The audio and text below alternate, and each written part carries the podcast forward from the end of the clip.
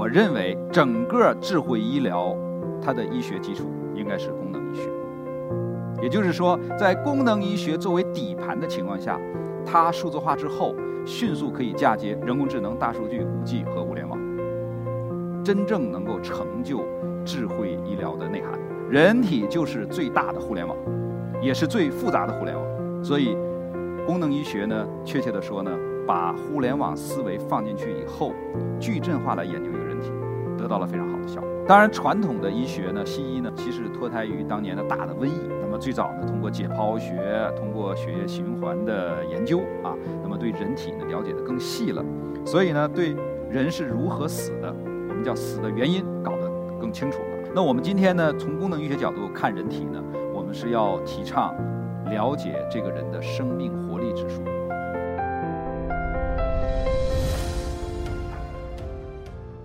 谢主持人啊，也感谢平安之鸟巅峰讲堂给我这个机会来跟大家分享，从智慧医疗看传统行业数字化转型。那么，到底医学如何来数字化呢？我在这里挑战一下所有啊，我们搞医学的人，你无论是搞内科，搞比如说我搞消化科，搞内分泌，我搞外科。可能你的脑子里都有一个在我的这个学科里边数字化的概念，所以在数字化领域，应该说每一个专科都有自己的期盼。好了，那我给大家提出来的，我认为整个智慧医疗它的医学基础应该是功能医学，也就是说，在功能医学作为底盘的情况下，它数字化之后，迅速可以嫁接人工智能、大数据、五 G 和物联网。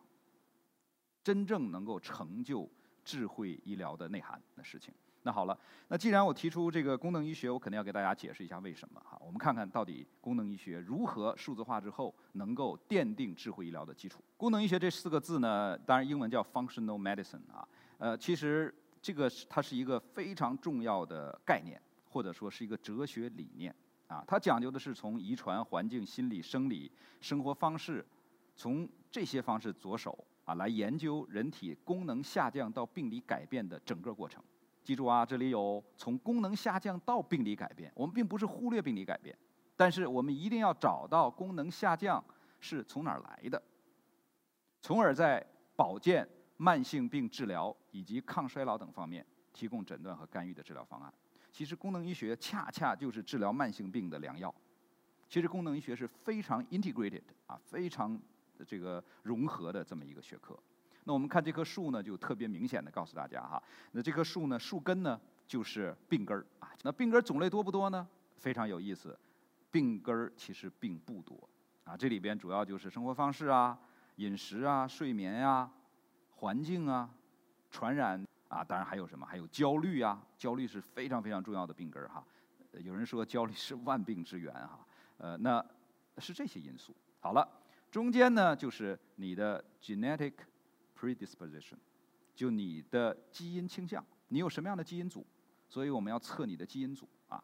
那么这个内因跟外因相互作用之后，就会形成中间比较长的这个框里边呢，讲了七大功能变化啊，七大这七大功能变化，久而久之，那么就会酿成无数的不同的疾病，也就是树叶代表疾病啊，所以。这么来理解人体的疾病，我们基本上可以套所有的病，比如说糖尿病，用这棵树能够诠释糖尿病的病根是什么，什么功能变化，那么它最后导致的很多其他的病变。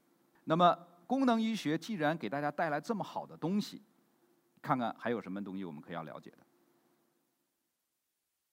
功能医学看病的时候啊，它实际上是用了一个很有意思叫 matrix 啊，matrix 就是矩阵网络。任何一个病人都要进入到这个矩阵里来进行分析，这个本身就有极强的数字化概念啊。那我们要收集很多信息了。那么这个矩阵呢，把七大功能给它关联起来，把所有的病根儿给它关联起来，把它前置因素、诱发因素等等等等都把它关联起来，最后发现很有意思的一个现象。闹了半天啊，我们天天在讲的互联网，互联网，以为跟医学没关系，甚至做互联网医疗的人都觉得。医疗跟互联网有什么关系啊？上网看病？其实我今天想跟大家说一个，也许你们突然觉得的，或者说还不认可哈。人体就是最大的互联网，也是最复杂的互联网。如果你想人体的疾病健康用互联网思维，也就是现在人们天天啊这个在讲互联网思维、互联网思维来看病的话，那么作为一个医生，你可能迅速能找到这个病人到底是什么原因，能给他调理好、治疗好。所以，功能医学呢，确切的说呢，把互联网思维放进去以后，矩阵化来研究一个人体，得到了非常好的效果。好了，如果我们用六组学加六维度。对这个人画像的话，那么就会形成健康数字人，也就是说是一个 digital twin，是个健康的呃数字化的一个人啊。那好，有了这样一个数字人有什么作用呢？其实我们现在很多医疗机构都在不知不觉的在给病人画像，只不过呢，你可能就描了三笔，描了四笔，也就画了一个鼻子、眼睛、眉毛，没有都画全。我今天跟大家说用。六个组学，六个维度，能把这个人体画像给画全了。那么它的应用呢，就实在是太广泛了。从这个医疗机构，到个人，到保险公司，到药厂，到体外诊断公司，啊，都可以用。所以，呃，稍微小结一下哈。那医学发展到今天，功能医学为我们提供的是如何生得更好。我们是研究什么？研究生的学问，活得更好，活得更有活力。当然，传统的医学呢，西医呢，呃，因为它脱胎于啊，这很有意思啊。传传统的西方医学呢，其实脱胎于当年的大的瘟疫，大的瘟疫。那么那个时候呢，西方医学呃发展起来了啊。那么最早呢，通过解剖学，通过血液循环的研究啊，那么对人体呢了解的更细了。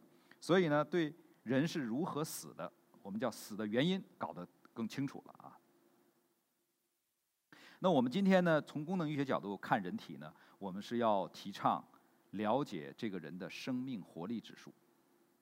啊，过去呢，衡量一个城市、一个国家或者一个群体，说什么呢？说你们这医疗水平好不好，就看你的人群的期待寿命啊，叫 life expectancy。那现在呢，这个新的概念呢，已经被国际上很多呃专家接受的，就是生命活力指数啊，叫 vitality index。那它是怎么定义的呢？就是你的生命活力年龄除以你的期待寿命。再具体点说，因为现在啊，这个科学技术发达了，这人可以躺在床上，植物人躺个十年没问题。难道这个能来衡量这个区域的健康保健水平吗？所以生命活力现在有很多种定义法，就你还有活力啊，你活蹦乱跳的，能吃能睡。那么这个年龄跟你的期待寿命一除，得出来生命活力指数，最棒的，对吧？这也是功能医学为。人类带来的最大的一个福音，就是能够通过功能医学的手段，让你活蹦乱跳的，让你有生命活力的。完整版新知视频，请至一刻 Talks APP 观看。